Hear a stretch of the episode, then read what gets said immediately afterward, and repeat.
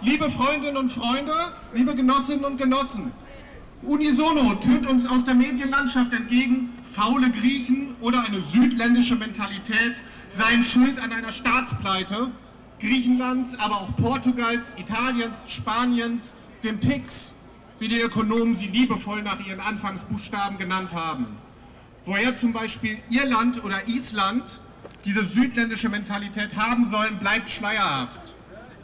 Medien, Ökonomie und Politik sind unfähig, simpelste Zusammenhänge zu erkennen. Oder sie wollen sie nicht erkennen. Deshalb reden sie von der Staatshaushaltskrise, von der Eurokrise, vorher von der Finanzkrise und davor von der Immobilienkrise des US-Markts.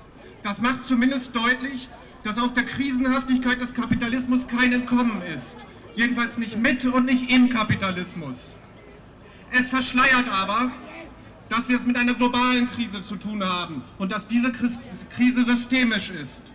Es verschleiert auch, was nie benannt wird, dass es sich nämlich nicht um eine von Bankern oder raffgierigen Börsenspekulanten ausgelöste Krise handelt, sondern dass es eine Krise der sogenannten Realwirtschaft ist, eine klassische Überproduktionskrise.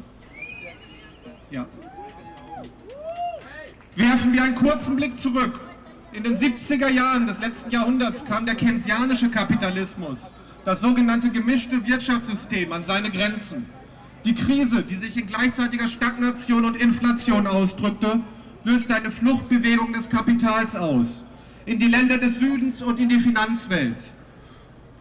Gewinne können, gerade da, wo keine brauchbaren Produkte hergestellt werden, sondern nur noch Dienstleistungen verkauft werden, eigentlich nur noch durch die Einsparung von Lohnkosten gemacht werden.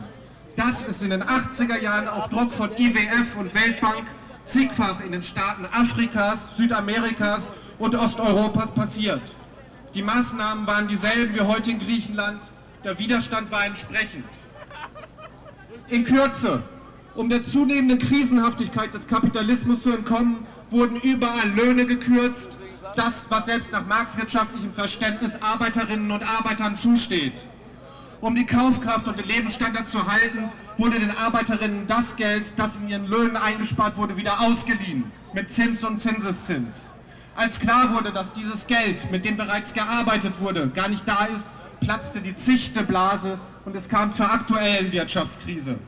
Die Krise des Kapitalismus ist und war schon immer der Anspruch der Arbeiter und Arbeiterinnen, der Anspruch von uns, auch ein gutes Leben zu haben und sich nicht oder zumindest nicht dermaßen ausbeuten zu lassen.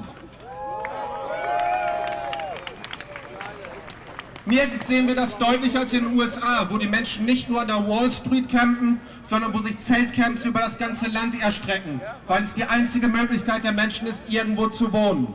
2011 lebten 45 Millionen Menschen in den USA, 15 Prozent der Bevölkerung von Lebensmittelgutscheinen im Wert von 134 Dollar.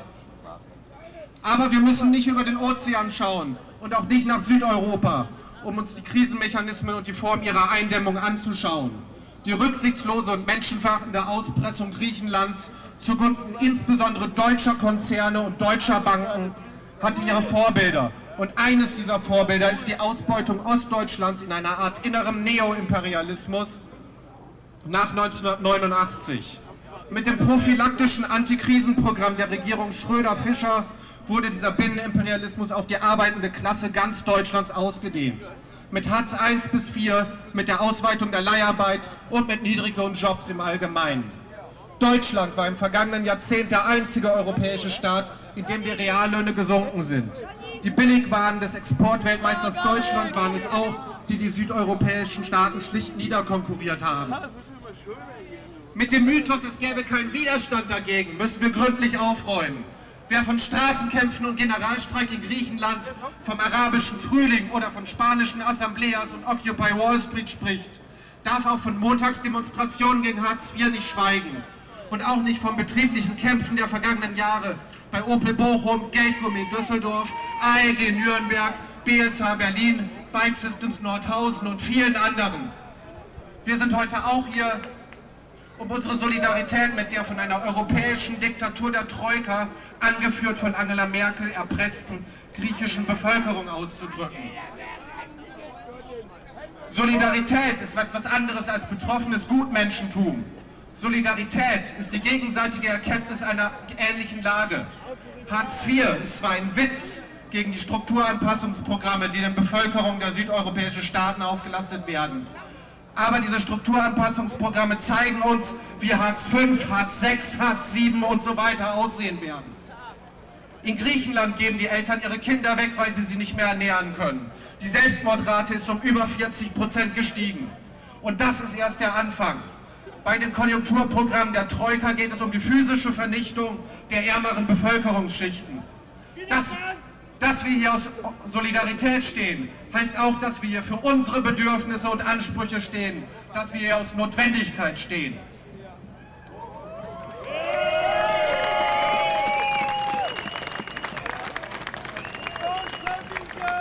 Wenn es massive Proteste auf der Straße und Streiks der Arbeiter gleichzeitig gibt, dann steckst du richtig in der Scheiße, betont ein ägyptischer Aktivist. Gefährlich wird es für die Herrschenden, wenn die Arbeiterinnen nicht mehr arbeiten und die Reservearmee nicht mehr zur Verfügung steht. Die Revolten in Ägypten und in Tunesien konnten nur deswegen etwas bewirken, weil sie mit Streikbewegungen einhergingen. Auch das ist ein Zusammenhang, den Medien und Politik verschweigen. Wir befinden uns in einer globalen Streikwelle, wie es sie seit 40 Jahren nicht mehr gegeben hat. Und die selbstverständlich mit dem Krisengeschehen in direktem Zusammenhang steht. Es ist insofern ein schlechter Witz, wenn der DGB gegen die Beschränkung der Tarifautonomie und damit des Streikrechts in Griechenland protestiert, in Deutschland aber ganz ehrliche Maßnahmen gemeinsam mit dem Bund Deutscher Arbeitgeber als Gesetz durchdrücken will. Das ist das, was in den Krisenprotesten hierzulande tatsächlich fehlte und bis heute auch noch fehlt. Die Verbindung zwischen den betrieblichen Kämpfen und den Kämpfen auf der Straße und vor den Ämtern. Wenn wir die Krise der Herrschenden werden wollen, und wir müssen die Krise der Herrschenden werden, dann müssen wir hier ansetzen. Und das nicht nur in einem Staat, sondern global. Heute, am 31. März 2012, stehen wir nicht nur in Frankfurt. Wir stehen, wie gerade gesagt, in Athen, Thessaloniki, Modena, Bologna, Zagreb, Utrecht, Wien, Warschau, Porto, Lissabon, Moskau, Ljubljana, Madrid, Bilbao, Saragossa, Kiew, Brighton, Liverpool, in New York und in vielen anderen Städten. Wenn wir jetzt einfach wieder gehen, haben wir dem System in keinster Weise geschadet. Es kommt nun darauf an, die Vernetzung der Kämpfe, die mit M31 begonnen hat, zu verstetigen, um wirklich sagen zu können, wir sind eure Krise. Danke.